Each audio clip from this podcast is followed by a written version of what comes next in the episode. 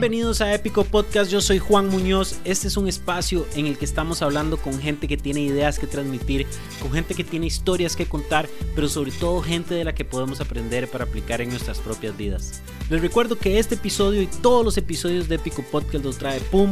Nosotros queremos crear mejores resultados de negocio para su proyecto o su negocio en curso. Búsquenos, podemos ayudar en todos los temas desde branding, estrategias de mercadeo, modelos de negocios, desarrollo de nuevos productos y un montón de cosas más. Pueden buscarnos en pum.cr. Para el episodio número 53 de Épico Podcast tuve el placer de hablar con Arturo Pardo, alias Pardingo. Este, Arturo es una persona muy, muy interesante, la pura verdad. Yo hasta hace muy pocas semanas lo conocí en el Social Media Day que él tenía que presentar y yo también. Y además me di cuenta que es una persona con la que es muy fácil hablar, es, es muy receptivo y tiene muy buenas ideas y le gusta compartirlas y escuchar las ideas de la otra gente. Y, y esa es una de las cosas más interesantes de un ser humano para mí. Entonces lo quise invitar y desenredar un poco su vida porque Arturo es músico, tiene un grupo de música que se llama Fofo Godi que está haciendo un tipo de música que no, que no, que la que yo no escuchaba aquí en Costa Rica es súper bueno, se llama Fofo Godi. Este, también es escritor, también está actuando, también está escribiendo cosas para cine, también escribe música, este, también trabaja con marcas en temas de comunicación. Eh, desenredamos muchos temas importantes, desenredamos temas de emprendimiento, desenredamos temas de misiones de vida personales, desenredamos temas de actitudes de seres humanos que, con las que podemos mejorar, pero también hablamos de otro montón de cosas como la de salirse de la casa para aprender a hacer cosas uno mismo, este cosas que tienen que ver con orinoterapia, una nueva cuenta de Instagram que él se quiere abrir, que es un nuevo proyecto que me pareció de las mejores ideas que he escuchado y que tienen que escuchar y comenzarlo a seguir apenas la saque. Este, es una horita y pico de una conversación súper entretenida de la que creo que todos los emprendedores, todas las personas que tienen que transmitir ideas y todas las personas que quieren comenzar a entender un poco más acerca de la importancia de lo que hacen deberían de escuchar. Entonces, sin más, los dejo con el episodio número 53 con Arturo Pardo, épico. Gracias por venir. No, no. Y meterte en presas y usar Waze y perderte y paras así. Mira, es que es vacilón porque últimamente no estoy viniendo tan seguido al oeste. Pero entonces cada vez que vengo es un momento especial. Más, así me siento yo del este en realidad. Sí. Cuando tengo que ir al este, o sea, no, no quiero decir tengo porque tampoco es que lo odio, uh -huh. pero voy muy poco. Entonces cuando voy aprovecho y hago como un día de campo. Ajá, ajá. allá del otro lado, entonces planeo desayuno, entonces a dónde me voy a sentar a tomarme el café de la mañana y con quién voy a almorzar a dónde en Escalante o algo así, y entonces lleno todo el día. Es vacilón, ¿verdad? Yo creo que es como curioso que, o sea, la división es mínima entre el este y el oeste, pero como que si uno está muy arraigado hacia un lado de la ciudad, ve el otro así como que fuera todo un paseo. Es una división mínima a nivel cartográfico, sí, sí, pero sí. a nivel filosófico es grande. Y es, y es... Sí, a nivel filosófico y por las presas. Y es marcada, digamos, en el cole... Ah, por las presas, sí, claro. Pero yo me acuerdo en el cole estaban los dos buses del este. Ajá. Yo, yo fui al cole a la británica, aquí de este lado. Entonces esta, había dos buses del este y el resto eran de por acá. Entonces ya uno sabía, más se dividían los grupos, ma, a, la salida, a las 3 pm, ma, se dividían los grupos y se iban unos para el este y otros para el oeste. Y entonces uno, yo, ma, yo tenía un amigo, tengo un amigo que lo acabo de ver el sábado en una boda, que vivía en Coronado. Mae, di, yo vi la casa de ese mae una vez. Uh -huh. en, y, lo, y estuvimos juntos desde kinder. La mamá de él era profe nuestra y todo. Claro.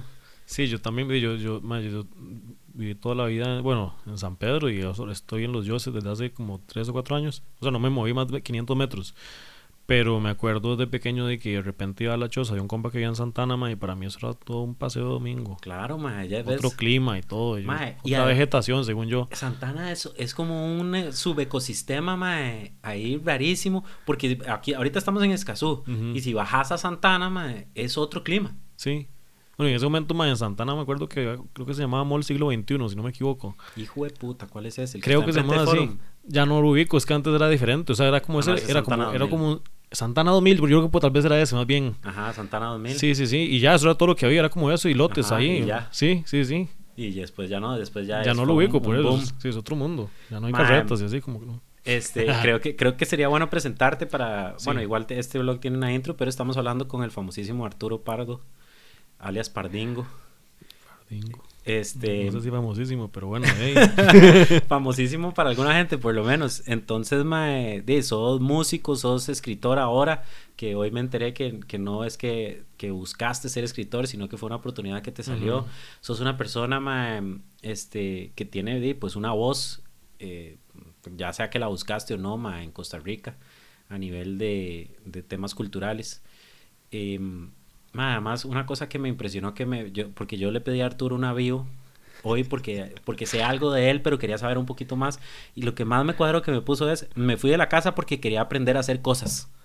Sí, definitivamente. Es como. Sí, sí, sí. Creo que eso fue como la principal motivación. O sea, con mi hermano me agarraba porque, porque son muy diferentes y ahora nos llevamos mucho mejor.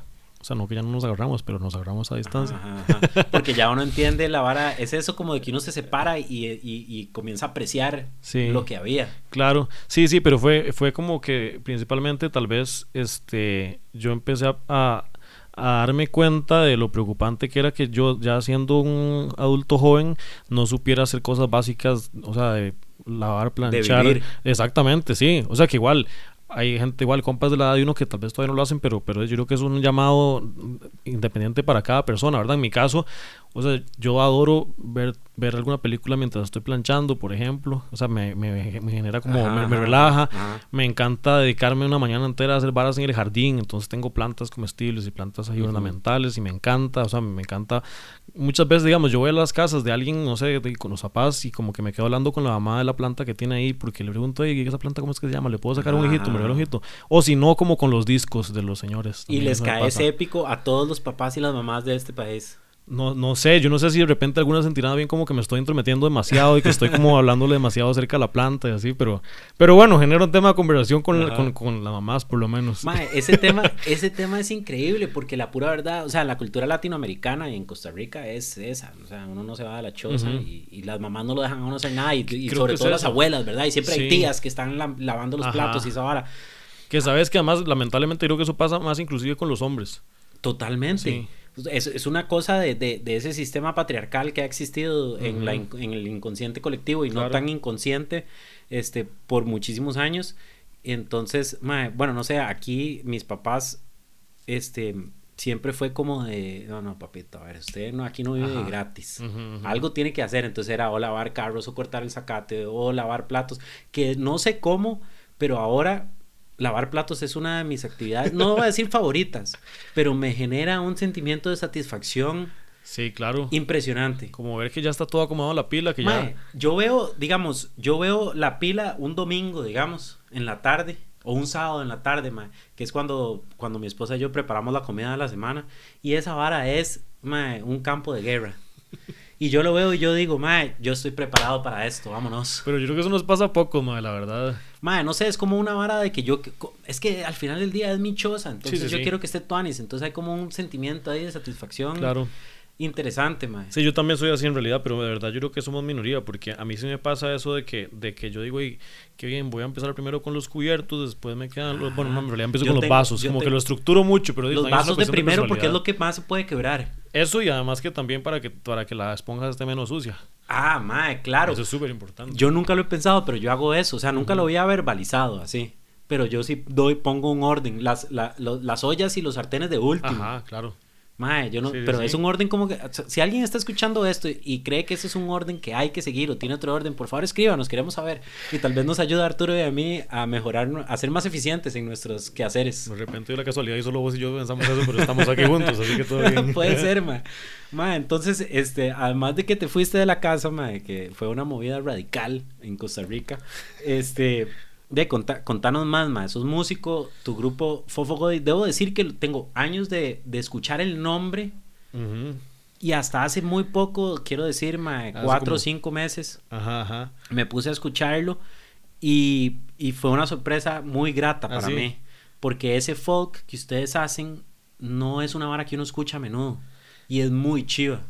Sí, sí, eso, eso, eso es que más bien con Fofogodi es, es curioso, ma, porque nosotros como que nos duele que no le hemos sacado el provecho que deberíamos y creo que ha sido como una vara nada más como de negligencia, como de, ok, vamos a estar componiendo en este momento, ok, organicemos un chivo para tal momento y como que las varas no pasan tan rápido como queremos.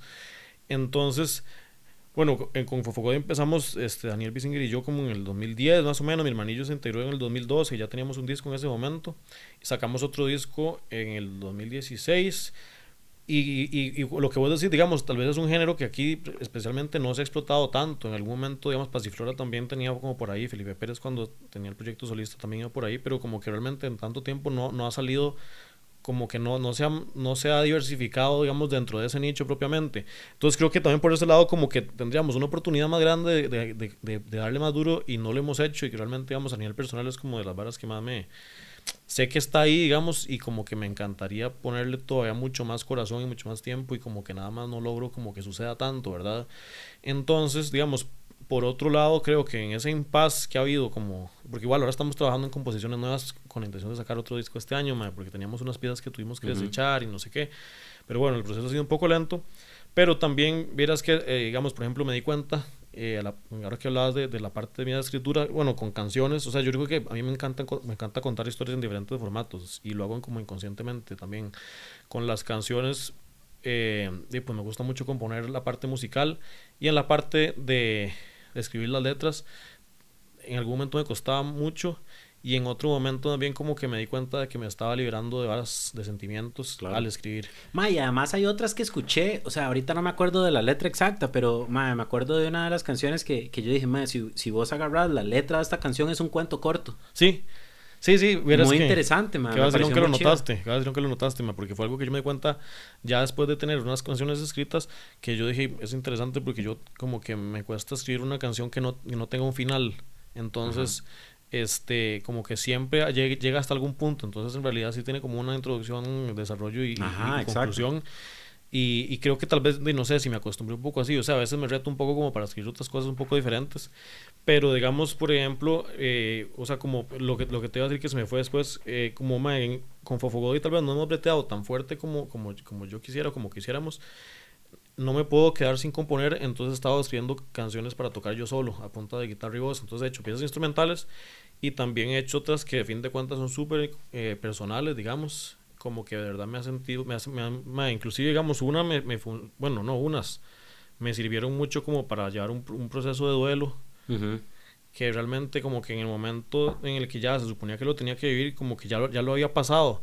Y tiempo después me di cuenta que fue como gracias a que me puse a escribir canciones donde o me salían súper rápido y era como que, que, estaba como soltando todo ahí en el papel. O sea, como que me, me salía súper fluido y después dije, di, claro, es que estoy plasmando ahí lo que estoy sintiendo en este momento. Ahora es que tal vez eran un poco fuertes, pero de que me sirvió un montón como para canalizar esa, esa, no sé, o tristeza o enojo o frustración o lo que fuera, me sirvió mucho. Mae, todas esas, todas esas canalizaciones, a ver, mae, yo, yo pienso mucho en estas varas, cómo, cómo crecer como ser humano, cómo, cómo conocernos más a nosotros, porque no es, solo, no es solo recibir ideas de otra gente lo que nos hace crecer, es también nosotros entendernos a nosotros mismos y producir, producir esos pensamientos desde adentro, ¿verdad?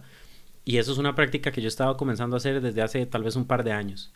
Este, la música es una de esas cosas. Yo no tengo música.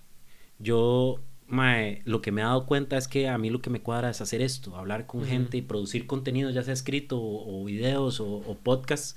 Y al final del día son hablando como de emprendimiento, pero son hablando de emprendimiento tomando en cuenta mis sentimientos en ese momento, las dificultades que yo estoy pasando con mi negocio en ese momento, las dificultades que yo estoy pasando con mi esposa en ese momento, las dificultades, o, tal vez no dificultades, sino los puntos altos.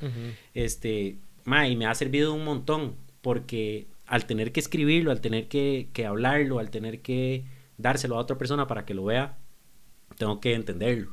Claro.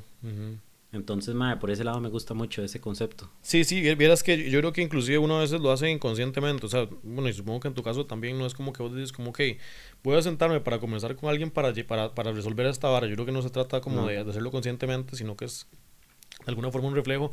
Y alguna gente lo canalizará por, por de, no sé, se va de fiesta, otra gente de repente lo canaliza y hace mucho deporte. Claro. Este en mi caso, yo creo que, que mucho se manifiesta, bueno, en, estas varas que escribo más como, como de que las convierto en, canciones, digamos.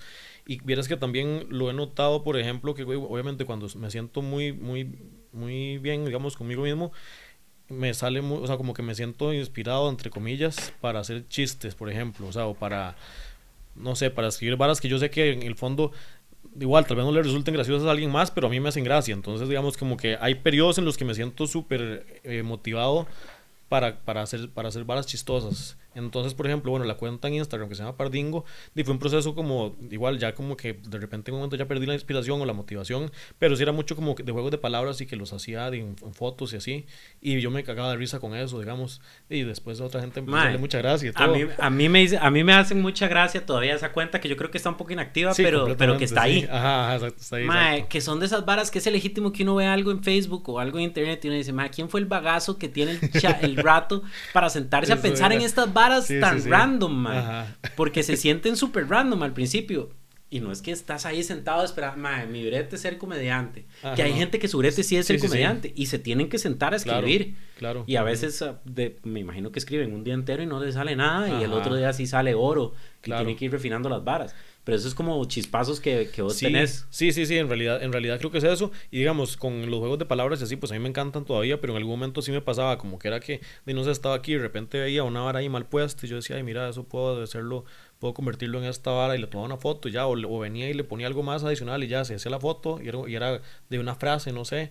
por ejemplo, eh, sí, eran como varas como que pasaban en el momento, ¿verdad? Este y entonces de repente yo me doy cuenta como, mira, o sea, hace rato no tengo como, como esa chispa para, para, que se me, para que se me ocurra esto, entonces de repente me ayuda a detectar como que tal vez no estoy tan bien, entonces ya como que me ayuda un poco como a, a, notar cuando me siento un poco diferente. Mae, y no te pasa que, o sea, yo, yo he notado que yo, bueno, mi esposa me lo ha hecho notar últimamente, que yo siempre ando, mae, digamos, vamos en el carro yo digo, mae, si yo fuera esa soda yo haría tal vara si yo, si yo tuviera esa gasolinera, yo haría tal bar, o qué chiva hacer una promoción de no sé qué, de Mulmani o Musi ahora, ¿verdad? Este, a mí me pasa eso, yo lo hago inconscientemente, o voy manejando y me invento una canción, que yo no soy músico, nada más es por las ganas de oír palabras juntas, o, o tal vez encuentro una combinación de palabras que a mí me hace gracia, y ya, ¿verdad? Mae, no sé si eso es una característica mía rara, o si más bien es como, no sé, lo que yo he notado es que me ayuda mucho a mantener el cerebro activo. Sí. Y, y, esa, y esa vara de que, que, dice alguna gente que la creatividad es un músculo que uno entrena, yo creo que es 100% cierto, man. Y que, y que tener esos juegos de palabras o, ocurrírsele esas varas después, eso se traduce a que uno es más creativo a buscar soluciones en el emprendimiento o en lo que tiene que hacer ese día. Sí, sí, por supuesto. Lo que pasa es que yo creo que también a veces uno, uno debería estar como ser humilde y decir, ok, a mí no se me ocurre absolutamente nada que hacer con la ropa, por ejemplo. O sea, yo jamás podría tener un emprendimiento de convertir la ropa o de convertir, digo, estoy poniendo ejemplos de lo que se me viene a la cabeza.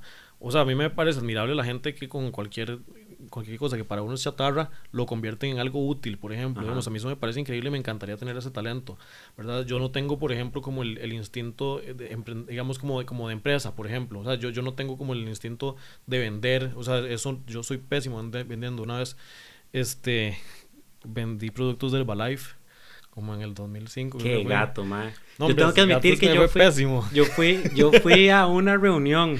Fue un de, una época que yo decía, man, necesito bretear, que es esta vara. Y, y, salió así como, no, pero no decía como, como que no, todavía no se conocía. No, no y es que además, además, nunca dicen para qué, o sea, te llevan a la reunión sin decirte para qué yo es. fui y me acuerdo que a los cinco minutos yo dije, no sabía ni qué, en ese momento todavía no sabía ni qué eran las pirámides, ni las redes de mercado, ni nada. Pero dije, man, esto está rarísimo.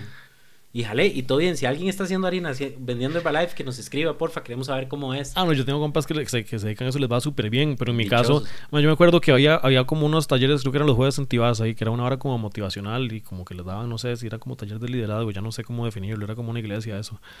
este, me acuerdo que la gente se subía, o sea, como que una vez llegó una dinámica de que la gente subía a la tarima y era como, este mes hice dos mil dólares y todo el mundo, ¡hey! Levantaban los brazos así. Venía la siguiente, este mes hice 850 dólares. ¡Eh! yo me acuerdo, me acuerdo las cifras. Yo subí, dije, este mes hice 14 dólares. y obviamente no levanté las manos, ¿verdad? Y la gente hizo como, eh. eh sigue adelante, bro. Sí, entonces definitivamente, digamos, eso no lo tengo, pero, pero volviendo a lo que estabas hablando, creo que cada quien tiene como su, su norte y, y de repente, decía, vos te pasa, por ejemplo, con eso, con, las, con, los, con los negocios que ves y es como, ah, yo le haría eso a ese lugar. De yo creo que a mí de repente o sea, a ver, creo que, creo que de con una melodía que de repente se me ocurre, de entonces, ok, voy a, voy a convertir esta melodía en esta otra cosa, por ejemplo. O de, Pero, o sea, estás haciendo mini experimentos en tu cabeza, Sí, sí, me imagino, durante el día. sí, ¿Cómo sonaría esto? Claro, claro, claro, sí, exactamente. O de repente, últimamente he empezado a escribir, a escribir guiones para cortometrajes. Entonces, de repente me cuentan una situación, por ejemplo, lo, y no voy a decir que para que no me quiten la idea, pero, pero el otro día un compa me contó una historia que me hizo mucha gracia, que me pareció muy particular, o sea, como una hora muy repetible. Y yo dije que tú es convertir esto en un corto. Entonces, como que lo tengo súper presente en la cabeza y nada más que ya llego y lo escribo en algún momento. Y entonces como que creo que lo tuanis con eso es que uno puede hacer lo que le dé la gana, porque a fin de cuentas es el día de uno. O sea, si funciona o no, ya es posterior, pero creo que de cuando uno se apropia de una idea, uno tiene que saber que en realidad uno la moldea hacia donde quiera, ¿verdad? Y en mi caso, por ejemplo, que lo que, lo que más hago es como contar historias, de yo puedo decidir qué camino tomar, o sea, qué camino toma, no sé si es una canción y la canción tiene un personaje, de yo puedo decir si matar al personaje o de repente Exacto. hacer que, que siga, ¿verdad? Esa idea de que uno se puede adueñar de las ideas de uno es muy poderosa y no sirve solo para cosas creativas, porque eso es lo que la gente cree. Ah, sí, mae, como es una película, y sí, vos puedes agarrar y hacer siete personajes y uno se puede morir al, al segundo uno y, y ya. Pero yo creo que la gente no se, acuerda, no se da cuenta que uno se puede apropiar de todo. Claro. Si, si usted lo que tiene es una idea de negocio, lo chiva, hoy estaba en la mañana hablando con una amiga sobre esto, lo chiva es que usted puede definir sus propias métricas de éxito. Eso es lo chiva. Si usted quiere decir que su negocio no va a ser harina, sino que lo que va a hacer es, mae, el éxito lo va a definir contando cuánta gente entra por la puerta nada más, usted puede hacerlo. Si usted de eso puede comer y pagar su apartamento y todo lo demás, es, es otra cosa, es diferente. Es sí, pero la decisión está... La decisión está en, en usted. Si usted quiere decir, "Ma, yo lo verdad es que quiero vivir en una tienda de campaña en el patio de mis tatas, porque yo quiero tener este negocio que, o un not for profit, que lo que ayude es a darle de comer a un montón de gente que no tiene comida y yo eso es lo que quiero. Yo, a mí no me interesa tener plata ni nunca hacer plata y mis papás están dispuestos a mantenerme en el jardín. Usted puede hacerlo. Ujú.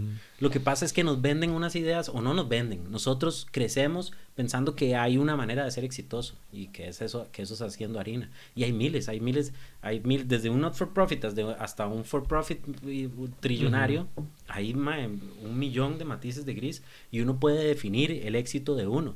Y puede decir, ok, ma, yo quiero que mi película sea así, así, Ujú. así, así, y creo que quiero que sea una mezcla entre un western y una noir de, no sé, ¿verdad? Lo que querás. Igual tu negocio. Vos puedes decir que es entre un for profit y un not for profit, que ahora se llaman corporaciones B, o puedes decir que sí, que es un for profit, pero que, pero que, ma, no sé, tenés otro tipo de métricas ahí. Y vos puedes hacerlo porque es tuyo. Sí, yo creo que, yo creo que igual eso es súper importante, digamos, uno obviamente siempre está aprendiendo mucho de los ejemplos de las otras personas, ¿verdad? Ya sea para bien o para mal. Pero yo creo que a fin de cuentas también a todo hay que encontrarle como el, el- darle el- un matiz muy, muy propio, ¿verdad? O sea, yo creo que uno tiene que, uno no puede nada más como emular un, un, un proyecto y tratar de, de hacer la réplica, la réplica, porque a fin de cuentas, de la persona que lo hizo, ya sea un negocio o una película, como vos decías, de, la persona le imprimió su propio sello. Yo creo que también uno tiene que, que ver digamos, eso, tomar una decisión con base en, en experiencias de otras personas, pero a fin de cuentas la experiencia va a ser propia. Entonces creo que también uno tiene que tener claro siempre eso, como que yo le voy a imprimir mi sello a esta vara y ahí va a decir Arturo Pardo, ¿verdad? No, no, no, no le voy a, obviamente uno dice, ok, Arturo Pardo inspirado por tal persona, pero a fin de cuentas no, no se trata nada más como de repetir un proyecto, sino de, de todas esas decisiones que hay en el camino que va- van, a, van a ser el, el molde, ¿verdad? El resultado final. Ma, eso sí, eso, eso es algo que yo creo que, que se ha estado dando más ma, a través de, de los años en que hemos estado viviendo, porque el contexto mundial ha ido cambiando y la gente está entendiendo que ellos pueden tomar unas cartas más activas en lo que hacen con su vida, ya sea en ámbitos creativos o de entrenamiento, o de profesionales o de estudio, o lo que sea, y eso es súper chiva.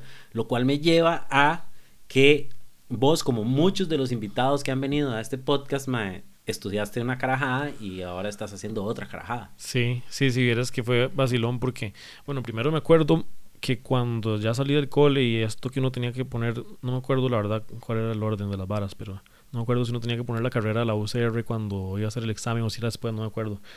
Pero bueno, sí, creo que antes uno escogía dos o algo así sí, era. sí, sí, sí, sí, algo así. A mí primero me costó un montón decidirme qué quería. Yo me acuerdo que tenía como la- las carreras, o sea, yo sí quería estudiar en la UCR desde un principio y tenía como la, la lista de todas las carreras y yo iba tachando, ok, las de ciencias de fijo no, ingenierías de fijo no, Este... ¿Y por qué de fijo? ¿Cuál fue el, factor decisivo de, fijo no? ¿Te sentiste ofendido con lo de ingeniería no? No, man. No. pero eh, yo creo que es interesante porque a veces uno piensa, no, eso jamás. Pero, pero yo le he preguntado a la gente por qué no le cuadra esa vara y no saben contestar. No, en mi caso era por la parte de la mate principalmente. Ah, te costaba. Sí, sí, sí, yo sabía que no era mi fuerte. O sea, como que como que yo tenía claro un poco los, los, yo dije, ok, o ciencias sociales o la parte, digamos, de artes, era como por donde quería irme. En otro momento, en algún momento que estuve bastante decidido, pensé en educación preescolar. Y estaba ya bastante, ok, yo no, definitivamente, o sea, tengo como, como que con los, con los chiquitos tengo muy buena interacción, digamos, como que me hacen mucha gracia obviamente de ya así una, un aula ya de chiquitos eh, súper cansado. Pero me tuve, tuve, una imagen de Phoebe Buffet cantándoles eh, canciones inapropiadas a los chiquitos de kinder. Sí, sí, sí, eso, eso, eso, eso, no, no, no pensé en esa imagen en ese momento, pero... pero, madre, voy a educar a estos chiquitos, les voy a decir la pura verdad, cruda. sí. No, pero es que al final o sea, yo realmente, yo decía, ok, no, no, preescolar puede ser una buena opción. Mi mamá me convenció de que no lo hiciera. Porque creo que igual, o sea, después de, o sea, aunque uno no quiera, igual creo que siempre hay como una dificultad adicional, como pensar en un hombre siendo profesor de, chiquitos y como siendo ya, o sea, como siendo un señor, por ejemplo, y teniendo que, no sé, que es un carajillo ahí de, kinder y que más todavía se orina es como complicado, ¿verdad? De repente más complicado, igual uno puede decir de estereotipo, lo que sea, pero bueno, sí hay una complicación ahí. Eh, pero entonces, bueno, que ya descarté eso y después como que se me fue dificultando conforme se me hacían más pequeñas las posibilidades para estudiar. Y me acuerdo que en un momento sí fue bastante estresante porque ya sentía que todos mis compañeros ya tenían claro qué quería y yo estaba súper confundido. Entonces, bueno, al final para, para, para la UCR puse en primer lugar comunicación, en segundo lugar ciencias políticas, porque igual de la, todos los asuntos de realidad nacional siempre me han llamado mucho la atención, este, y yo dije, bueno, no puede ser un buen, un buen inicio y cualquier cosa, si no, si no entro a comunicación, entro a políticas y después veo si me paso. Entonces, bueno, efectivamente entré a ciencias políticas, me gustó mucho, realmente tuve profesores muy buenos, este, José Merino fue, fue profesor en mi primer año, este, José Miguel Rodríguez también fue otro profesor que, con el que disfruté mucho, o sea, tuve, tuve muy buenos profesores, pero muy rápidamente, inclusive en el segundo semestre de la U, eh, gané un casting para ser presentador en Canal 15, un programa de música. Y entonces yo dije, hey, qué vacilón. Ahora que me acuerdo, yo lo que siempre había querido era ir a conciertos. Y además siempre como que me ha gustado el análisis de música y como meterme a buscar datos y así. Y entonces de repente estaba cubriendo conciertos de artistas nacionales e internacionales, hablaba de los chivos, iba a los conciertos gratis y, conocía música nueva todos los días. Y entonces me fui encaminando por ese lado, que a fin de cuentas era periodismo también, que era algo que yo quería, que quería hacer y pues fue como una puerta a lo que realmente quería, ¿verdad? Y eso vos, ese casting, vos lo buscaste, viste un anuncio y dijiste, madre, voy a ir a hacer esa hora. Fue como, madre, ¿por qué no viene a hacer esto de por sí? Un compa, me acuerdo, Manuel, que me, que me dijo, este, madre, a usted que le cuadra la música y que es bombeta, porque no va a este, a este casting? Y, y sí, eso como que, como que yo fui, yo dije, la verdad es que esta hora sí me podría interesar, nunca he visto el programa, yo se los dije, fui muy honesto, nunca he visto el programa, no he escuchado estos grupos de los que tengo que hablar para el, para el casting, digamos. Pero la verdad es que me interesa mucho y lo hice y me acuerdo que me puse súper feliz. Me acuerdo cuando me llamaron para decirme que, que me habían elegido.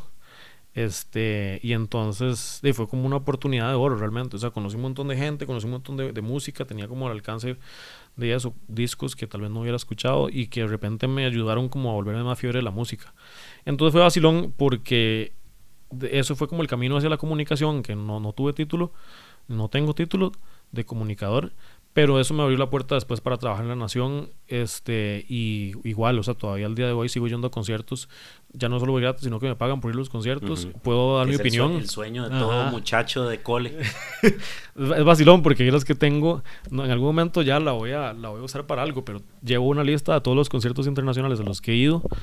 Eh, apunto datos ahí, no sé, el artista telonero, cuánto costaba la entrada, digamos, del lugar en el que yo estuve. Es así como un Lonely Planet, pero como un almanaque. Exacto. De, de, conciertos. Sí, sí, sí. Eso está chido. sí, sí, sí. Entonces, yo cada vez que voy a un concierto apunto ahí. Jonas Brothers. Que tú man. Ahí voy. Sí, sí, sí. Ya, ya, tengo cerca de 150. Entonces, espero seguirla haciendo más grande esa lista.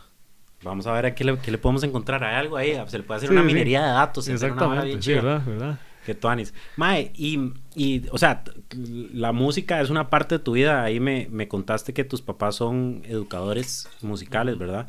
Entonces, y tu hermano también toca música, o sea, es una vara que se lleva en la sangre. Sí, sí, sí. Y, y era, pues es como las cosas que uno tiene en el ADN son las varas que terminan aflorando, ¿verdad? Claro. Y- ¿cómo, pasas, ¿Cómo pasaste de ese mundo de música, que ya me imagino que ya habíamos obviado la parte de ciencias políticas cuando entraste a la Nación y todo lo demás, Ujú. ¿verdad? ¿Cómo pasaste de ese mundo de música a, a lo que estás haciendo ahora, que es comunicación, Ok. digamos que 100% pura? Sí, en realidad, digamos, bueno, cuando entré en la parte de comunicación entré con la música, pero después y por razones, o sea, uno no puede limitarse nada más a escribir de un solo tema, ¿verdad? Yo creo que eso es un, un peligro, digamos, que, que igual creo que creo que en todos los ámbitos de alguna forma, de, pues pasa, uno no puede, un futbolista no puede quedar solo jugando fútbol, eso me parece un poco peligroso, ¿verdad? Y bueno, a mí... Ve, ve a Ronaldinho, mae.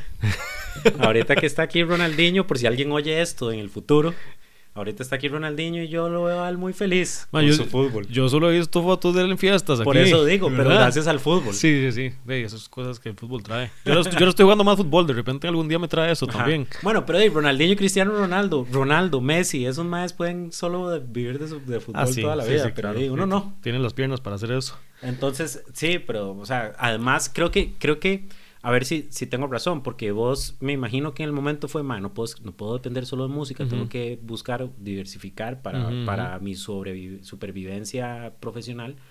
Pero también me imagino que vea como una chispita ahí de qué más puedo hacer. O sea, no tanto por la, por la profesión, sino por qué, qué puedo yo hacer. Sí, sí, e- efectivamente yo no diría que lo hago como por, ok, puedo, puedo conseguir un chivo por la noche y al día siguiente trabajo en esto. O sea, yo, no, yo nunca lo he pensado en términos nada más como de, de, de generar ingresos por diferentes fuentes, aunque a fin de cuentas sí pasa y me parece que, que eso es súper bueno.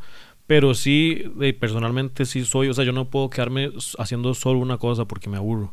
Entonces me gusta, digamos, este way la parte de comunicación y la parte de música. Y recientemente tuve la oportunidad de actuar también por ejemplo. Y bueno una vez hice stand up comedy y me gustó no lo he vuelto a hacer. Pero por ejemplo digamos no sé me gusta probar con diferentes cosas obviamente del, el dicho del que mucho abarca poco aprieta es muy famoso digamos uno no tiene que explicarlo tanto. Pero yo creo que esto Anis de repente de como probar en diferentes cosas y, y- darse cuenta en, en que en qué pueda que uno funcione más verdad creo que tal vez eso tal vez tenga relación con que de- desde chiquito me, me acuerdo que de, me metieron a clases de karate de pintura de natación este bueno de fútbol después estuve en judo eh, de cl- clases de piano después finalmente en guitarra que sí pegué pero entonces creo que creo que y eso me digo yo no no, no, no- no puedo hablar de educación porque nunca he tenido hijos pero yo creo que es, es bueno como a los chiquitos darles la posibilidad de que prueben en diferentes cosas Claro. o sea creo que eso eso a uno le ayuda un montón para saber en qué funciona en qué no qué le gusta y en qué tal vez tiene que fortalecerse más Eso es súper interesante. Esa frase de que, del que mucho abarca, poco aprieta, o como digamos, mi tata,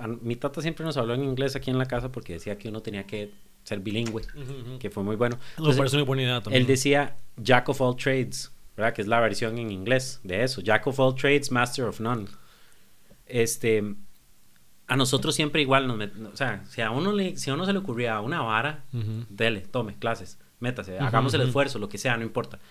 Pero llegó un punto ya como a los 16, 17 años o 18 que más bien en es, como que como que se comenzó a convertir en algo malo, o sea, no, no que yo como que el contexto era como, más usted no se enfoca en nada. es cierto ey, es cierto sí sí sí Porque al, pasa, al principio, carajillos, es como, qué dicha, haga de todo. Sí, sí, sí. aprenda. Pero ya llega un punto donde esperan como que dicen, ma, ok, ya usted se tiene que hacer bueno en algo. Eso es cierto. Y deja todo botado y ya no, o sea, Ajá. ¿dónde está la disciplina? ¿Dónde está la dedicación? ¿Dónde está la vara? Y yo entiendo, vienen de, vienen de un punto de vista donde, donde el mundo era diferente y en ese momento tal vez todavía era así, en los, a finales de los noventas, este, donde di, puta madre, tenés que ser bueno en una vara porque eso es lo que te vas a hacer por el resto de tu vida. Y para mí eso nunca fue, ya ahora viéndolo, ¿verdad? Para atrás, Ujú. yo lo puedo racionalizar un poco. En ese momento no, no lo podía expresar de esta manera, porque no sabía ni lo que estaba sintiendo. Uno es un carajillo de 17 años. Sí, sí, no, no sabe Uno no sabe nada, pero yo decía, madre, no, quiero, no quiero, no quiero Sí, hacer sí. esto, no quiero hacer solo esto. Ujú. Quiero meterme en la otra vara y salirme, y meterme en la otra vara y aprender. Y más bien ahora yo creo que eso fue súper bueno. Porque de todos los jugué todos los deportes, llegué a jugar rugby, llegué a ser se- seleccionado nacional de rugby, que jamás hubiera llegado ahí si no hubiera, si no hubiera tenido la vara de que madre, puedo probar otros deportes Claro, y no pasa nada. Sí, sí, claro. Y terminé haciendo esto que estoy haciendo porque tengo la mentalidad de que, madre, si hay algo que me cuadra, yo puedo aprender y hacerlo. Y no tengo que casarme con eso. Le quita un poco el, el, estrés a la vara de que si lo hago tengo que hacerlo por el resto de mi vida. No, no, puedo probarlo. No, además yo creo que también uno más adelante se da cuenta que puede utilizar lo que aprendió en algún cursito ahí, que fue un sábado, porque le llamó la atención de una hora que nunca más en la vida volvió a, a tocar, pero de repente cuatro años después se da cuenta de que eso lo puede aplicar para su carrera, lo puede aplicar hasta para socializar, digamos. Entonces yo creo que, o sea, realmente sí sirve mucho, digamos. Y por ejemplo, mi hermano, mi hermano Juan Carlos es uno que, que yo veo que de hecho muchas cosas este, que yo no entiendo para qué las ha hecho, digamos. Y más adelante es como, ah, lo está aplicando para la empresa que tiene, por ejemplo, de alquiler. O por ejemplo, de no sé, cosas mecánicas de repente. Entonces, hasta para salvarle la tanda a un compa. Entonces, digamos, todas esas varas yo creo que funcionan mucho. Es como, claro. Sí, yo, entonces yo creo que uno, o sea, entre más cosas aprenda, obviamente, de, entre más sepa uno de un solo tema, pues también es súper importante. Pero no por eso yo creo que uno puede dejar de lado otras cosas, porque de, yo creo que también eso se convierte un poco como en el típico estudiante que, de, que, era, que era bueno nada más, se sacaba cienes en todo, pero de, más allá del, del, del, de los cursos, más allá de la materia, de, como que no, no aportaban nada más. Pero eso sí es súper O sea, yo lo he pensado mucho, porque, porque fue un estigma, o sea, fue algo que, que, me, pesaba, que me pesó mucho por mucha parte de mi vida. Como, madre Juan, es que usted no usted no se enfoca en nada. Es que no duras en nada. perdedor. Y después, y después dije, ok, hay un balance también. No es como que uno no se puede nada más ser un desenfocado por la vida. Yo, yo ahora soy muy disciplinado con muchas cosas, pero me permito investigar y hacer otras. Y lo que más me ha enseñado es que dentro de ser disciplinado y constante, también uno puede analizar cada vez si debería de seguir haciéndolo o no. Que esto es algo que yo creo que mucha gente no hace. O sea, la gente dice, madre, ya, ya soy ingeniero y ya fui ingeniero por el resto de mi vida. Ah, no, usted se puede sentar y analizar y puede cambiar. Eso es súper peligroso. O sea, el, cartón, a fin de cuentas, es un cartón, un título, eso no lo determina uno como ser humano. O sea, jamás. O sea, uno puede, uno puede ser de la gente que tiene diferentes carreras es un buen ejemplo, son, tiene varios cartones. Pero más allá de eso, uno, uno es un individuo y no, y no lo define su carrera. Y por eso creo que, que, que a mí me, también me gusta mucho conocer gente de que no sé, que era por ejemplo filólogo y trabajaba en software, por ejemplo, ¿verdad? O de gente con carreras impensables que están en un campo absolutamente diferente y que les va súper bien. Y que yo creo que de repente algún día sí van a utilizar algo de su carrera para... es que al final del día uno sí lo utiliza porque lo que uno aprende en la U ah, llega, llega, por lo menos en un bachillerato, llega no a ser como una vara tan técnica. O sea, como que por, yo estoy en ingeniería civil. uno como, como un ingeniero recién graduado de licenciatura, mae, tampoco es que uno sabe tanto, ¿verdad? O sea, hay que ir y, meterle un buen, unos buenos años de brete a darle. Y yo creo que es igual en todas las carreras, ¿verdad? Entonces, al final es, es, una educación, lo que uno recibe en, la, en, un bachillerato, en una licenciatura, es como una vara, si bien enfocado en un área, es una cosa como general. Sí. Como ideas.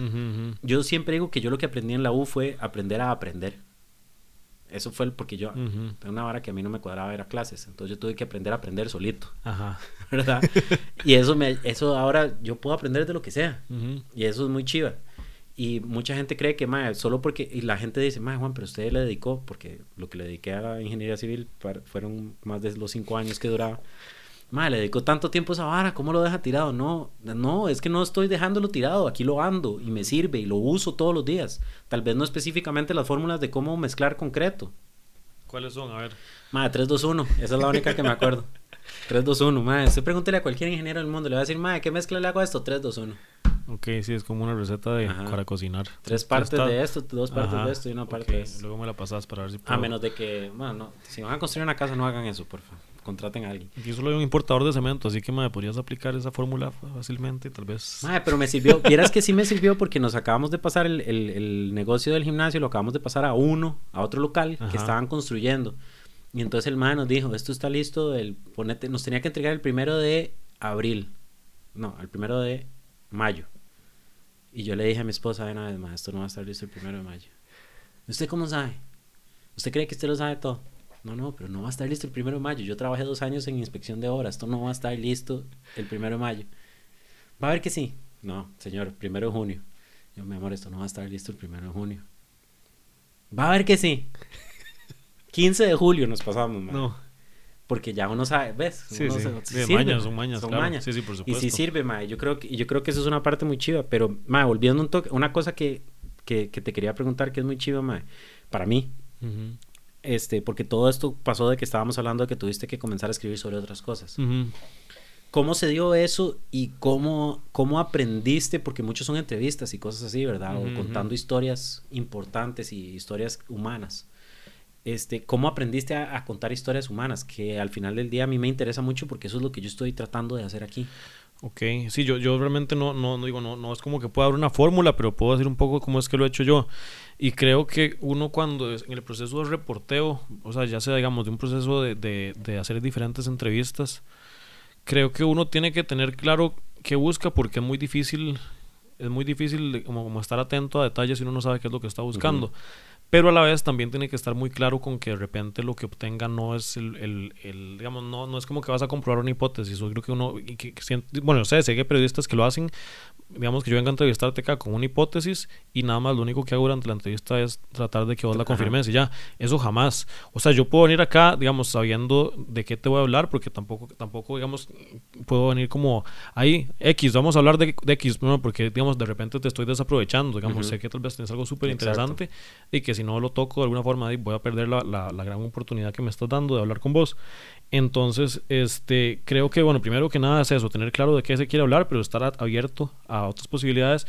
Y además, creo que en el momento de reporteo es súper importante estar muy perceptivo, ¿verdad? Entonces, creo que es igual, como cuando uno le interesa conversar con una persona, no tiene sentido como que no está hablando si tiene la cabeza en otra parte, ¿verdad? O sea, si está todo el rato como con el teléfono, a ver que uno, uno jamás va a poder concentrarse. Claro. Entonces, a mí, digamos, y en la forma en la que, que escribo, me gusta mucho como tener el detalle de, de, cómo se estaba comportando esa persona en ese momento, detalles físicos que a fin de cuentas pueden dar. ¿Y eso vos lo apuntas?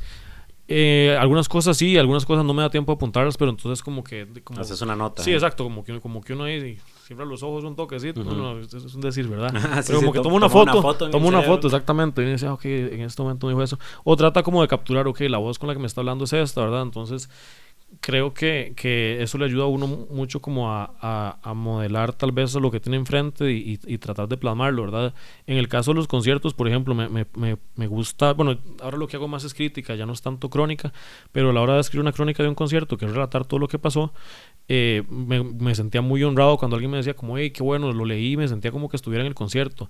Y yo, bueno, qué dicha, exactamente esa realidad que tenía. Entonces creo que es como, ok, abrir todos los sentidos, entonces tratar de describir sin tratar, a mí no me gusta hacer cursi, o sea, como no, no, no me interesa como ponerme muy poético, igual no me estilo, todo bien con los que lo hacen, pero sin ponerse, digamos, así como súper poético, de tratar de contar un poco como todo lo que, lo que se percibe, este a nivel visual, a nivel, de, a, nivel auditivo también, ¿verdad? Y no solo, por ejemplo, en el caso de un concierto, uno no puede también solo decir como lo que está pasando en el escenario, sino lo que está pasando al frente, ¿verdad? O sea, que está haciendo el público, porque a fin de cuentas esa respuesta, uno tiene que condensar como el, la, lo que se está emitiendo y lo que se está recibiendo. porque al final del día el concierto solo existe porque existe un público. Entonces no, no hablar sobre el público es no dar toda la Exactamente. Sí, sí, exactamente, ¿verdad? Hay, hay personas que les gusta contarles historias teniendo muy, o sea, digamos, si es un texto, por ejemplo, les gusta como autores estar muy presentes en el texto. Eh, ese recurso a veces, a veces a mí me gusta utilizarlo, pero a veces yo creo que puede generar una distracción. Entonces no siempre al lector le interesa cómo reaccioné yo ante, ante algo que me dijeron ante algo que me hicieron, sino que es mejor concentrarse nada más en cómo fue que lo hizo la persona, por qué fue que lo hizo, qué pasó después, ¿verdad? Cómo fue la reacción de esa misma persona. Entonces, por ejemplo, digamos, una historia que me gustó mucho escribir fue un, un tachador de carros que fue un contacto que conseguí, estaba tratando de hacer un, un, artículo sobre prácticas sexuales en las cárceles y entonces conseguí un contacto que había estado en una cárcel, este, que me podía como conseguir otros contactos para explicarme un poco, entonces me, en la conversación me dio algunos detalles y después el madre me quedó mal con los contactos, o sea, me dijo, madre, sorry, o sea, yo sé que le prometí esto, pero no, no, se lo puedo, no se lo puedo conseguir y yo le dije, bueno, tranquilo, hagamos esto, usted me puede, me puede conseguir a alguien que se dedique a, a, a carterear, alguien que se dedique a, a robar carros y él me consiguió a uno que se dedicaba a tachar, o sea, no manejaba carros, sino que se dedicaba a abrir carros, a reventar ventanas, así. Y, me pareció como una historia bastante interesante de contar, yo nunca, la había nunca había leído algo así en realidad. Y de repente tener un contacto que me pudiera conseguir a alguien que me hablara, porque o sea, él al final se publicó en la revista dominical, hace no sé si como unos cinco años tal vez, y contaba con lujo de detalle cómo reventaba una ventana, este, con una bujía, por ejemplo, cómo hacer para que no se, para que no se, para que no sonara, contó anécdotas de carros en los que se quedó dormido, o sea, se metió, robó y era, era un adicto también, entonces se quedaba dormido ahí, por ejemplo. Me enseñó todas las heridas que le habían dado en la calle, así a punta de golpes, los balazos que había recibido. Una vez que tenía una sonda donde, con una bolsa donde, donde no sé el término médico, pero bueno, ahí cagaba y se le iba a la, a la, a la bolsita que tenía afuera. y una vez en un, en, como que fue un bar y se le cayó la bolsa y había gente bailando y se la estriparon toda la bolsa así. O sea, me contó detalles de varas que me parecían increíbles y ya luego yo como que todo lo que pude lo, lo, lo cotejé con, no sé, con expedientes de policía, por ejemplo, que me, él me dijo todas las cárceles en las que estuve y yo luego pude confirmar que había estado esa cantidad de veces, que era una vara ridícula así. Y entonces como que en la historia, pues digo, no sé, si vos, vos no, tal vez no tuviste la oportunidad de estar frente a él como yo sí, entonces pues me correspondía, de, digamos, permitirte como lector estar lo más cerca posible. ¿verdad? Claro. y una pregunta, porque tomando el ejemplo de Dominical, digamos, de la revista Dominical, yo, a mí, me, a mí me cuadra leer las cosas que salen en Dominical, me parecen entretenidas, pero lo leo por eso, porque es como entretenimiento para mí. Igual que las fotos que salen de históricas, ¿verdad? Ah, sí, eres como... Que, para, que para mí eso es entretenimiento, me parece muy chiva. Pero, ¿cuál es la importancia, digamos, contar el relato de este mae del tachador de carros, más allá que algo de, o existe alguna importancia más allá del factor de entretenimiento para el lector? O sea, sí, sí, por supuesto, digamos, pensando, pensando en este tipo de de artículos que no son necesariamente informativos. O sea, a ver, no, no, no, no, no te está hablando de la... No te, está, o sea, no te está dando una noticia, digamos, o sea, tal vez no importa si esto se publica este domingo, si se publica el domingo siguiente. No de, sí, exactamente. Entonces, por ejemplo, hablando de ese tipo de, de artículos, a mí, digamos, creo que igual como lector y, y, y como, como canal para contar estas, estas, estos, estas cosas, creo que lo que lo que le ayuda a uno de nuevo es como conocer otras historias, ¿verdad? Creo que creo que a fin de cuentas es, es un poco eso, o sea, como saber que de repente alguien que tuvo otras condiciones de vida, otras posibilidades este, económicas, por ejemplo, y que vive una realidad súper diferente a la de uno, está teniendo su propia historia y entonces yo creo que eso, a mí, digamos, cuando yo leo me gusta disfrutar ese tipo de cosas. Obviamente, o sea, eso no quiere decir que uno le tenga que interesar todas, porque igual, al fin de cuentas, hay, hay cosas que uno que uno lee, que no, o mejor dicho, que uno decide no leer porque no le interesan, ¿verdad? Entonces, este, de, yo creo que a fin de cuentas creo que, creo que es un poco como, es como con el cine, a mí me pasa mucho que, que lo ayuda a uno como a abstraerse de la realidad en algunos casos y en otros casos como que te permite conocer la realidad de otro punto de vista. Entonces yo creo que es, es, eso, es como, como que te tira líneas para que, para que conozcas otras realidades de alguna forma y ya sea para entretenerse o para darse cuenta de que, mira, de, repente yo estoy en una posición muy privilegiada y no lo había notado, o de nada me cuesta tratar de ser un poco más como esta persona, por ejemplo, ¿verdad? Entonces yo creo que eso es como compartir, al fin de cuentas creo que la comunicación se trata de eso, como de compartir historias, este, y ya depende mucho también como de la percepción de cada uno y de, su pasado, de si lo toma si lo toma como algo positivo o algo negativo, porque, por ejemplo, una vez que hice un artículo que era sobre el, bueno, yo soy vegetariano, hice un artículo que era sobre una sobre un matadero. Y o sea al final quedé contento porque me criticaron demasiado los vegetarianos y los que comían carne entonces me sentí muy contento porque eso quiere decir que no, como que no, no permeé el artículo ajá, mi posición. No era la opinión de Arturo Pardo sobre el tema. O sea, inclusive en un grupo en Facebook que es de veganos y vegetarianos, ah, se estaban paseando en mí, pero fuerte, fuerte. Yo, yo, yo podía verlo, o sea, lo podía ver porque yo estaba metido en el grupo, digamos. Entonces me, me moría la Eran sus compas que con los que compartían recetas veganas y los más. Es un grupo muy vacilón, es un grupo muy vacilón. Mae, me parece muy interesante todo esto porque son varas de las que nunca hablamos. ¿Cuáles son las importan ¿Cuál es la importancia de eso? Este, y lo chiva de eso es que sucede aunque uno no lo sepa. Si yo me leo ese artículo, ya estoy, ya estoy recibiendo toda esa, digamos, como que me creo un mejor contexto del lugar donde vivo, que puede ser a nivel micro Escazú, a nivel un poco menos micro San José, a nivel un poco menos micro Costa Rica y a nivel global, ¿verdad? Este, y no tengo que, no tengo que haber tenido esta explicación para recibir eso pero es muy chido entenderlo también a nivel de explicación. Porque lo que te iba a preguntar antes era cuál era la importancia, digamos, más allá de, del factor entretenimiento de escribir sobre un concierto. Ajá. Pero va hacia lo mismo. El, el, el, entretenimiento es, es cultura y la cultura es, un, es, es una, una expresión de la sociedad, ¿verdad? Entonces, entender la cultura de una sociedad te permite conocer mejor la sociedad. Ah, completamente, claro. Y además hay que tener muy claro que uno como lector eh, a ver, digamos, cuando vos lees un artículo, vos no sos, no sos una página en blanco, en realidad. O sea, la, lectura que vos lees algo va a estar premiada por tu realidad y va a estar premiado por tu historia, ¿verdad?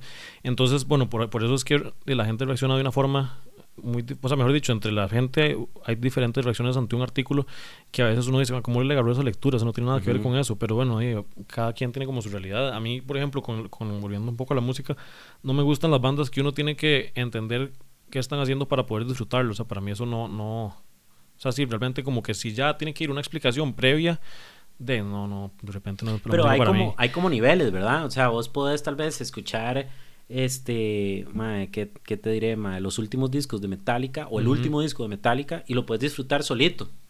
Pero si entendés cómo comenzó Metallica y cómo llegó Ah, a eso, a eso son otros niveles de abstracción ahí y de, sí, sí, sí. y de, profundidad que, que, te permiten disfrutarlo de una manera diferente. O, enten o, entenderlo o entenderlo sin que haya una explicación de por medio porque uno como que ya sabe, ok, Ajá, es el La explicación ya, ya está como guiando lo que, lo que sentís cuando lo escuchás. Exactamente, sí. Y, y eso es chiva, y, y todo esto iba porque a mí me llegan bueno, no iba por esto, pero se, se, me ocurrió. A mí me llegan muchos, muchos mensajes de gente que me dice, man, quiero comenzar un blog de comida. Y lo, mi primera reacción cuando alguien me dice, quiero comenzar una página de Instagram de comida, es querer llorar. Ah. Madre, porque ¿cuántas más páginas de comida pueden haber? Y, y yo creo que muchas. Lo que pasa es que no, no tienen como una idea, no tienen esa idea. ¿Por qué es importante escribir sobre comida? Porque creen que es cool, porque creen que, sí, o sea, sí, sí. tal vez creen que nada más le van a regalar comida algún, en algún lado, nada más quieren tener ese sentimiento dopamínico de, de Instagram followers, que es Ajá. chiva, no lo estoy criticando, pero, pero entendiendo esta explicación, creo que pueden, pueden guiar sus acciones un poquito más. O sea, sí es importante escribir de comida, yo creo que sí es, porque es igual que escribir de música, es Uh -huh, igual que escribir de pintura y de otras, de ropa pero, pero hay una razón más grande, o sea, que tal vez filosófica, que podría guiar ese, ese contenido para que sea más rico. Claro, sí, de hecho, bueno, te voy a contar dos, dos cosas. Una, una que estoy muy cerca ya de empezar una cuenta de Instagram de comida, de, de comida exacto. y no, no, vieras que me vacilón porque le he contado a poca gente y toda la gente es como, madre, qué pereza, otra más. Y yo, yo sé que hay un montón, pero realmente creo que si uno está ofreciendo un contenido diferente, sí, sí, claro. y digamos con el, el propósito también de, de, esto, o sea, no voy a detallar cómo, cómo, es, cómo es el que lo tengo pensado, pero digamos, si es diferente a las otras cosas que hay. Y el objetivo no es, digamos, ni volverse influencer de comida, ni, ni empezar a recibir comida gratis, sino que es mucho como generar conversación. Entonces, Ajá. porque, digamos, tiene que ver con la comida, todo el mundo puede hablar de comida realmente, pero creo que esta idea, vamos a ver si funciona, todavía digo, no puedo decir que va a funcionar, pero el, creo que el propósito es generar conversación, entonces generar intercambios de opiniones sobre diferentes cosas relacionadas con comida. Y bueno, yo creo que a fin de cuentas, o sea, uno no puede hacer un, un, Creo que uno tiene que tener primero claro el contenido y después, o sea, yo, yo, yo he visto gente, por ejemplo, que se hace un fanpage pero no hay contenido, o sea, uh -huh. como que primero se preocupa porque, ok, ya tenemos un logo. Y el nombre el tiene nombre, que ser el mejor del Exactamente, mundo. y le meto plata al post que dice que ya abrimos la página, pero uno se mete y el contenido no vale la pena. Entonces yo creo que, digamos, o sea, uno tiene que saber que de primero está, o sea, uno no puede tener como propósito nada más tener followers, por ejemplo. Uno no puede tener como propósito poder decirle a la gente que ya tiene su marca si no hay nada detrás. Entonces, bueno, eso es una cosa. Y lo otro, que es un proyecto que he postergado, digamos, y que lo he ido avanzando muy poquito, porque como que me ha faltado un poco el norte, que es hablar de baños. Ok, ok, como que me quedé esperando algo más. Es hablar de baños porque yo creo, pero no, lo dejaste ahí. Es hablar de baños como si yo tuviera que entender por qué es importante hablar de baños. Bueno, porque ¿qué, no, qué, no, qué nos une a todos los seres humanos? Vamos al baño todos. Mae, en mi familia, y esto voy a, voy, a, voy a confesar algo que tal vez no es tan chido, pero en mi familia, sobre todo carajillos, mae, mis tatas decían que yo, si iba a un lugar, tenía que ir al baño inmediatamente. Ajá. Como a, como a conocer, como, sí, a, sí, sí, como a hacer claro. el reconocimiento. Claro. Que, ¿Con qué estamos trabajando aquí? Claro, yo, yo sigo pensando eso en realidad y lo, y lo aplico desde, desde, o sea, no, no sé, por ejemplo, me acuerdo que en el colegio había un compa que me molestaba que, que madre, que ya, ya cagó en esa casa.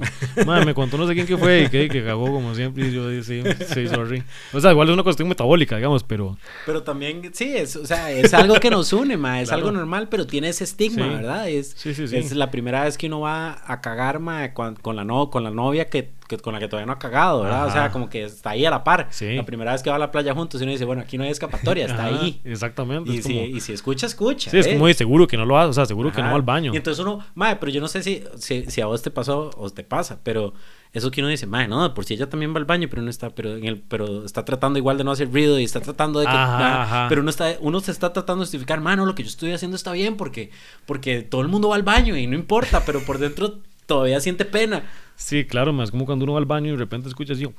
Ajá. y, ma, y uno está lavando las manos y de repente tiene que ver la cara de la persona que acaba de hacer eso. Entonces uno como que lo relaciona con Ajá. ese sonido. Ajá. Y uno dice que, que se habrá comido.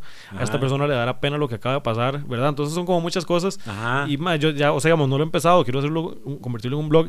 Pero ya tengo una lista de más de 50 temas para, para hablar. Entonces, Épico. o sea, parte de mi plan de vida es convertirme en un experto en baños.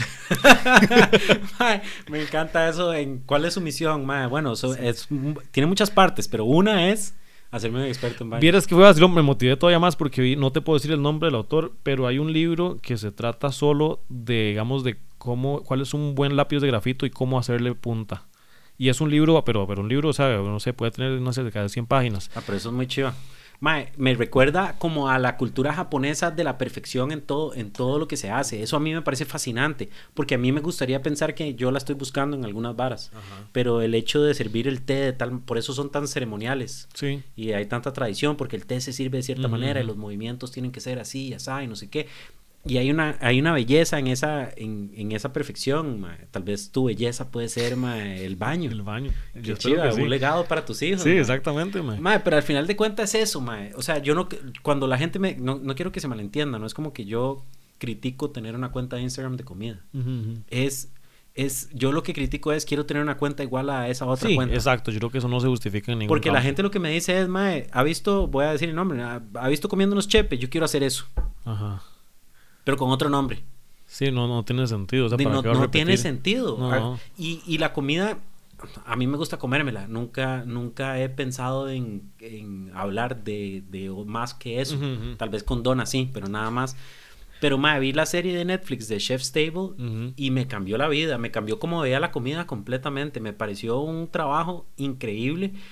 Y uno entiende ciertas varas que a veces no entendía de chefs, que uno dice, ma, es que la comida representa, y no, ma, es comida, no juegue de vivo.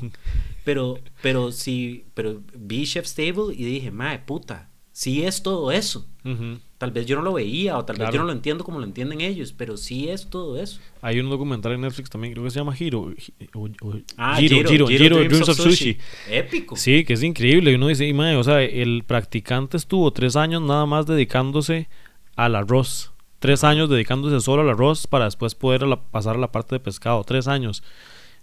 O sea, qué increíble, qué increíble eso. Pero yo creo que, o sea, yo creo que eso está bien. El otro día hablaba con un compa de que, de que él corre, o sea, que él corre, digamos, su aspiración es ir a la maratón en Boston y no sé qué. Y entonces él me decía, "Mae, la verdad es que para uno eso es como el top. Yo no sé, me decía, yo no sé la música, o sea, la gente tiene la aspiración de tocar en no sé dónde, en Nueva York, ahí, y bueno, la verdad es que a mí no me importa, o sea, pero yo, pero creo que cada quien tiene como su interés en algún ámbito, ¿verdad? Y a fin de cuentas, este, yo creo que si uno busca eso, como, como, de, no sé, si mi caso va a ser los baños, por ejemplo, de, yo creo que al- hay como un Cagándonos, llamado. en, cagándonos en chepe se puede llamar la cuenta. Voy, voy- voy a, voy a anotarlo aquí. Apúntelo, voy a mae. anotarlo aquí. Me da crédito nada más en Sí. uno de los posts. y He ya. pensado Juego de Tronos, pero creo que ya está ocupada ese, ese nombre, creo que ya. Eso está buenísimo. Mae, creo que este es un excelente momento, mae, para pasar a la famosísima y tan esperada Ronda Relámpago. Mae, la Ronda Relámpago, para los que están escuchando esto por primera vez, eh, son cinco preguntas que yo le hago a todos mis invitados. Son las mismas cinco preguntas y los que están jugando en casa pueden comparar respuestas. La pregunta número uno es, mae, este, si pudieras compartir con todo el mundo, ya sea globalmente o en Costa Rica, como vos quieras definirlo, un artículo, libro o video, ¿qué les compartirías? Un artículo, libro. Un pedazo de contenido para que ellos consuman. Ok, este, bueno, creo que creo que recomendaría este 20.000 leguas de viaje submarino, que, que es como una puerta a la imaginación. Entonces, De Julio Verne, si sí. no, para no pelarme el culo. Exacto, sí. es, creo que es una, una gran puerta a la imaginación y, y digo, yo no soy como necesariamente un fan del, del océano, pero me, me gusta mucho, pero creo como que le abre en serio a uno como que le abre los ojos a horas que no, uno no está leyendo nada más y es como con tal nivel de detalle que uno queda encantado, entonces como que creo que lo, lo ayuda mucho como a volarse así en lugares que uno no tiene cerca y de repente uno está sumergido. Creo que sería súper interesante leerse, o sea, lo digo desde mi punto de vista, creo que sería súper interesante leerme ese libro ahorita, porque digo, uno, yo creo que, es, ah, o por lo menos alguna, alguna eh, variación, alguna versión de ese cuento uno siempre lo escuchó, o alguna película animada o, o algo, pero sería súper chiva leer el texto Sí, sabes que yo en realidad Real. lo leí hace mucho, o sea, lo leí hace mucho tiempo, en realidad no sé si ahora lo, lo leería como con otra perspectiva, pero de repente otra vez hasta prefiero quedarme como con esa, o sea, lo No, no leí, sé. no sé, tal vez como en el colegio y de repente tal vez como que mi nivel de inocencia era mayor que ahora, pero me ayudó un montón y como que todavía tengo imágenes muy claras que me, me gusta como, o sea, no sé, hasta y para, para escaparse un rato ahí en la cabeza, es un buen recurso. Ma, está muy chido. Pregunta número dos. ¿A qué le tiene miedo? Le tengo miedo a cualquier cosa que tenga relación con los ojos, como con tocar los ojos. Uy, mae, yo también. Digamos, a mí, para tratar de ponerme, y yo creo que mi esposa cada vez que pasa esto se quiere divorciar un poquito de mí. Como lágrimas, eh, que te echan Las gotitas. gotas, man, no Ah, puedo. sí, soy, una, soy, una, soy un, un chiquito llorando. A mí me pasa igual y uno hace bulla y todo. ¡ay, ay, Ajá. ay! Y entonces ya uno dice, no, ya Juan, man, usted tiene 34 años, eh, vamos, usted es fuerte, es maduro, y se prepara. y- Sí, sí, exacto, exacto. Que las gotas le caen en el cachete, todas las gotas le caen en el cachete. Mae, qué terrible. Qué terrible. Mae, esa, esa respuesta para los que están jugando en casa esa es la primera vez Claro. que contestan eso. No, cuando yo veo a alguien que se está poniendo lente de contacto, yo grito ¿Cómo así, me da tanta cosa, de verdad. Mae, alguna cirugía o algo en el ojo, yo no sé si yo podría, mae. Sí, no, yo, yo tampoco. Tengo un poquito de fobia con los dientes también, no me cuadra ir Sí. al dentista, o sea, voy porque Ah, tengo no, que eso sí, ir, no, pero, pero- pero no, mae, todo el rato estoy, yo quedo tenso, quedo Ajá, sudado ajá. de lo tenso que estoy, mae, es increíble, no me cuadra. Sí, no, no, con lo- me pasaba, bueno, que no sé si te conté, que este año aprendí a andar en moto y me generaba mucho miedo andar en moto, o sea, me costó mucho. Fue para, para esta película que Cascos Indomables de, de Neto Villalobos, No, no, que se estrena el próximo que- año, tenía que, o sea, no, y, y según yo eran tres días que iba a tener que manejar moto, al final fue casi un mes entero. Pero qué moto fue, porque es muy diferente una 125 a una 800. Ah, no, esta era 150, o sea, creo que no, digo, no está como en el nivel más alto de dificultad. Pero igual no es tan fácil, como una Vespilla o una hora así, que es bien fácil. Sí, era que de no, Vespa, Vespa no anduve, pero digamos, creo que fa- me, me pasó que yo no, digamos, no, no anduve en bici mucho tiempo en mi vida. O sea, tuve como los 10 años. me Hay una año de pasado. balance que es complicado. Sí, entonces como que me costaba un poco como, como la confianza de que no me, voy a, no me voy a caer. Que a fin de cuentas, digamos, de, yo sí recibí clases para andar en moto y el profesor me decía como, "Ma, el, el, el piso avisa, o sea, el piso avisa, usted se cae, el piso está ahí nomás. Explico, o sea, no es como que usted se va a ir en hueco así, Ajá, no. en clase sí, si va a tejar la pista Ah, sí. y el piso avisa. Eso sí, eso sí, pero verás que me ayudó bastante. O sea, tuve que llevar como ocho clases hasta ya como que ir soltándome y ya empezamos a grabar la peli y ya como que al principio se me apagaba la moto un montón, me daba miedo meterme, Ajá, pero poco a poco, eh, y le que me chiflaban tocó. en el set.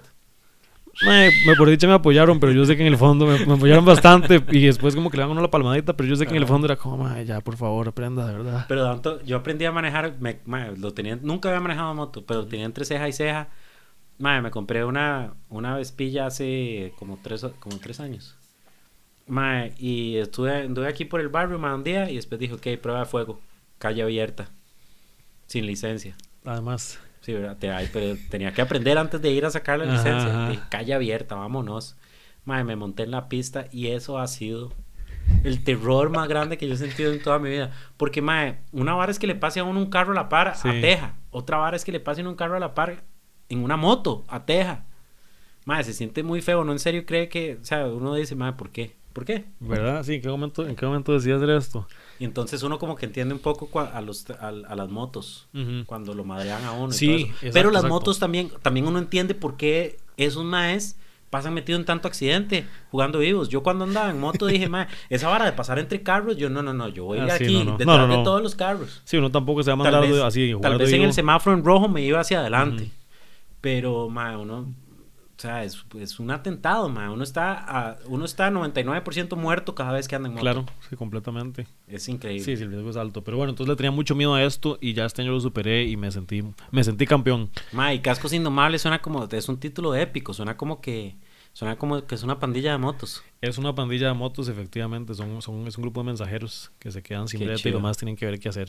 Y el- eso estrena 2018. 2018, me sí, sí, estoy. Hace poquito vi un primer corte ahí, este, que igual no, es- no, no es el final, pero estoy súper ilusionado. Yo, o sea, sé que todos estaban muy, muy contentos. Mae, un Cortis en la ronda relámpago, ¿qué tal, qué tal es actuar? O sea, actuar en serio, no hace- hacer un video de Instagram. Eh, de veras que, o sea, yo en realidad de actuación, lo que, bueno, llevé, llevé taller de teatro en la U como artística y después llevé un taller con, con, con Adri Álvarez y con Nati Arias, este, bueno, que son dos actrices aquí muy Ujú. consolidadas. Súper Tony, los recomiendo un montón. Y en realidad que digo, esas son, han sido mis herramientas después de pasar el casting y todo. O sea, no fue que me escogieron ahí a dedos, así hice casting y todo.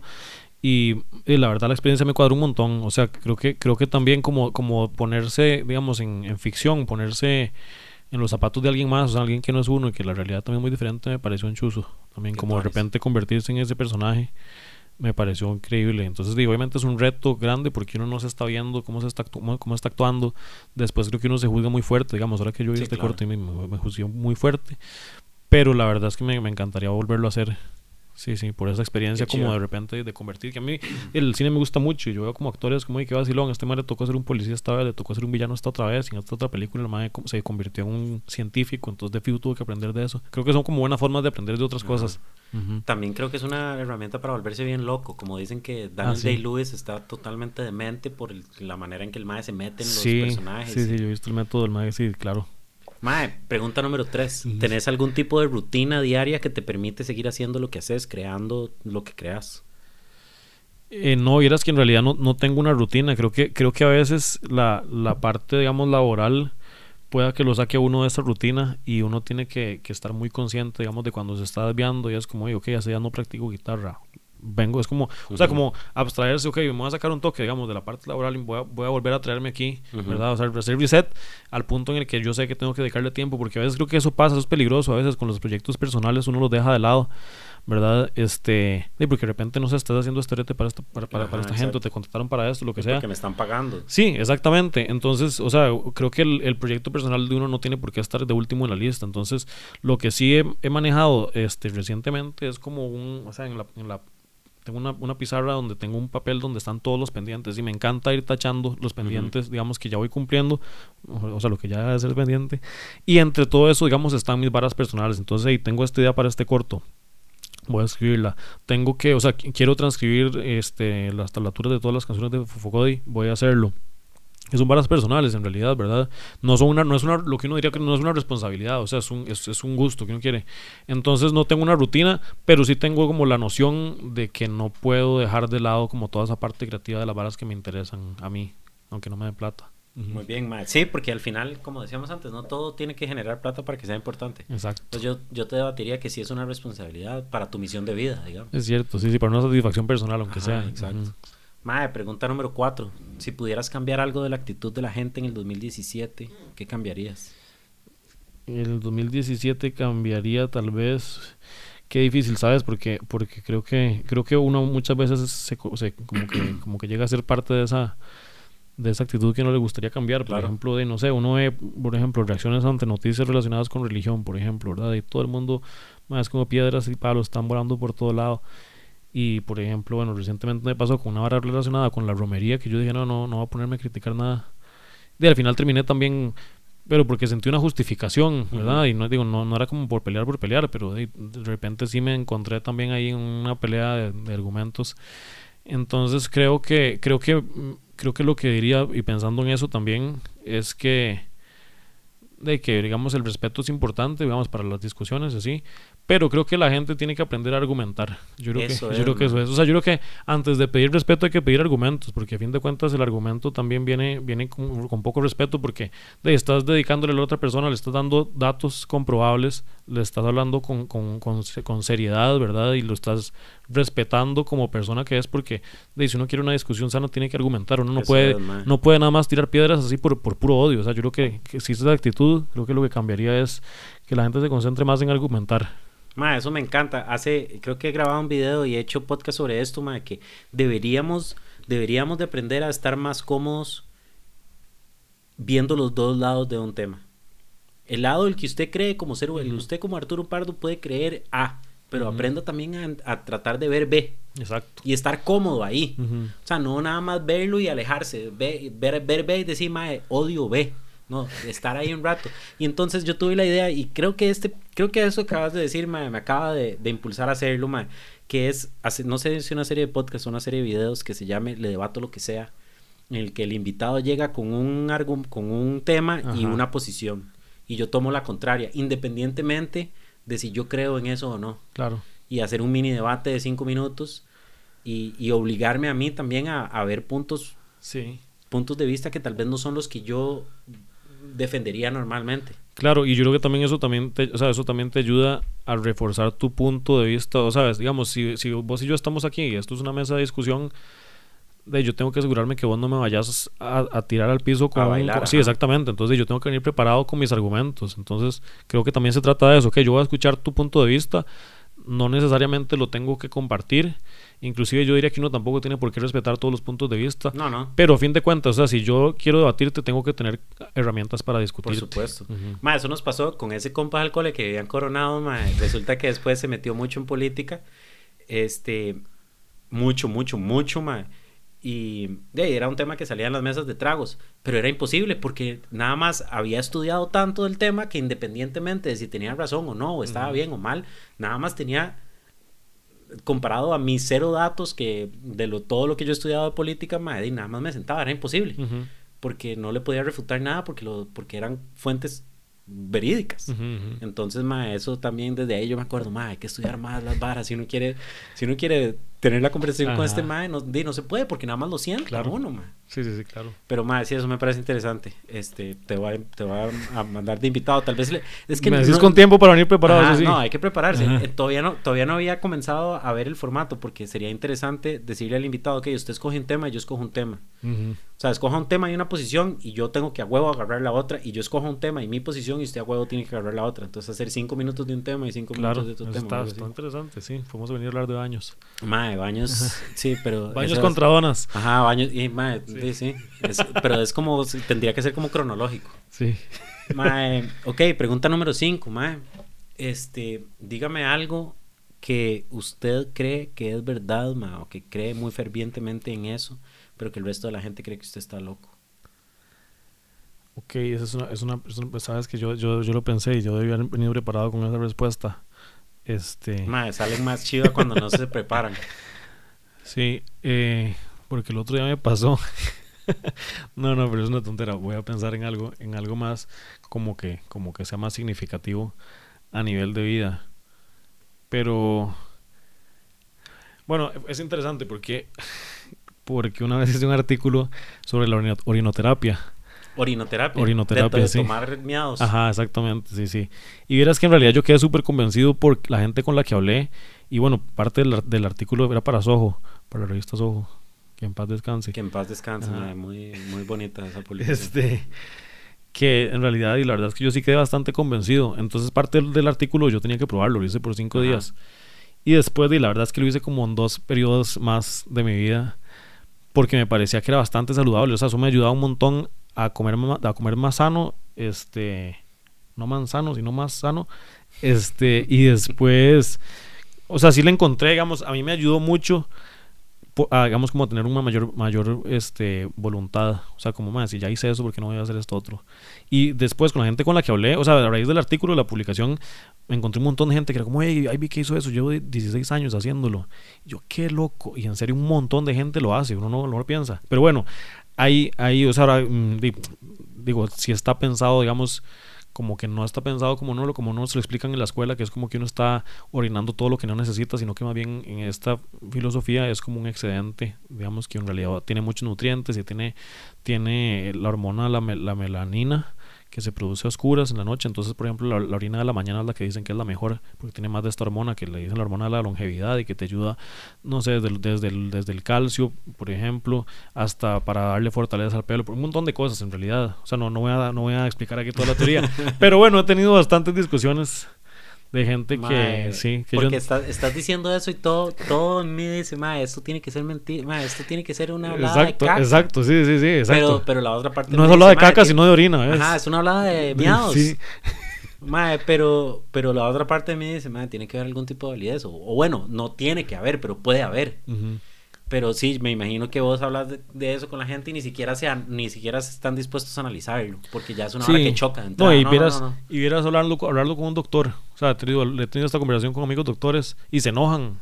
¿Y, se quién, enojan. ¿y quién, quién fue el que, cuando hiciste el artículo, quién te lo recomendó? ¿Era un doctor o era un hippie chamán ahí? Es, sí, es más, es más como, o sea, es como más de, eh, de... New Age, así holístico. Sí, exacto, exactamente. Sí, Entonces, obviamente los doctores se enojan porque... porque claro, es que, es que es otra corriente, sí, sí, sí, exactamente. Pero luego igual conocí doctores que lo hacían de acallado para que sus colegas no supieran.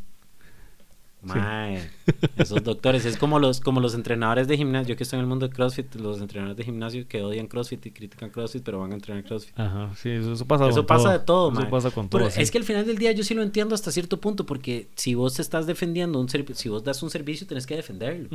Entonces, di, al final del día, Sí, sí. a- tenés que defenderlo. Ah, sí, completamente. Sí, sí, sí, no, no, hay, no hay de otra. O sea, por dicha digo, para ese artículo creo que no recibí como correos, así como de haters, pero sí, en la conversación así como uno a uno o en grupos de gente, ahí siempre se burlan de uno. Yo, Porque yo estoy final- acostumbrado, igual me hace gracia. Al final, al final, mae, ¿qué tan, qué, o sea, eh, pues, usted tómese todos los sonidos que usted quiera. sí, sí, ¿qué me igual. Yo no lo estoy haciendo ahora, digamos, en este momento, pero de repente lo volvería a hacer. Digamos como, la como las, las otras, o sea, lo hiciste una vez por el artículo y después otras dos veces. que Ajá. fue? Que como que te, te despertaste un día en la mañana y dijiste, puta, me duele la panza, voy a comenzar a tomar miados. No, yo dije, y la verdad es que lo hice aquella vez y me cayó bien, y entonces voy a probarlo de nuevo. Y en realidad siempre lo he dejado de hacer por falta de disciplina, porque de repente, de inclusive un tiempo yo andaba con la botella en la que iba al baño y orinaba en la botella y me la tomaba de una Pero vez. digamos, ¿cuánto hay que tomar?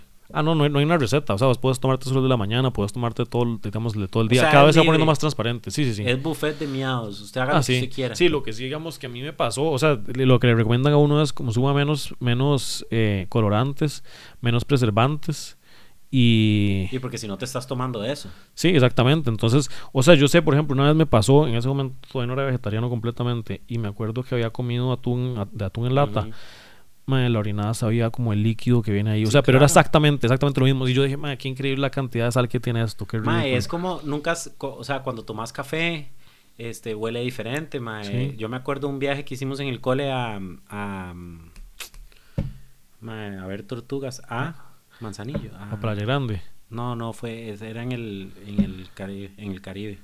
Bueno, Sí, no me acuerdo, pero parte de la vara era que no podíamos usar off por el tema de la, del- de la arena y esa vara, entonces era tiamina. Pero uno orinaba esa vara, uno oía al mae orinando al kilómetro y uno, mae, que el mae está ah, orinando. Sí, sí, sí. Mae, es, es, es interesante, mae. No, no, no creo que algún día lo haga, pero quién quita, porque quiero, quiero seguir haciendo la serie de life hacks y puede, de eso podría ser uno, pero mae, no sé si en mi casa, o sea, con mi esposa será bien recibido. Y no tenés por qué contarles, sino que hasta que lo publiques. Exacto, mi amor, vea lo que tengo un mes de Sí, estar haciendo. exactamente. Bueno, podría hacer eso, sería todavía Usted más, sabe, mae, yo creo que se va. Sí. Sería súper interesante. Bueno, Mae, muchísimas gracias por venir, Mae. Ha sido una conversación súper interesante por, por muchos lados, Mae. Estoy súper emocionado de ver tu, nuevo, tu nueva cuenta de Instagram. ca- cagándonos en Chepe o, Ajá, o exacto. Juego de Tronos Sí. o Tronaditas.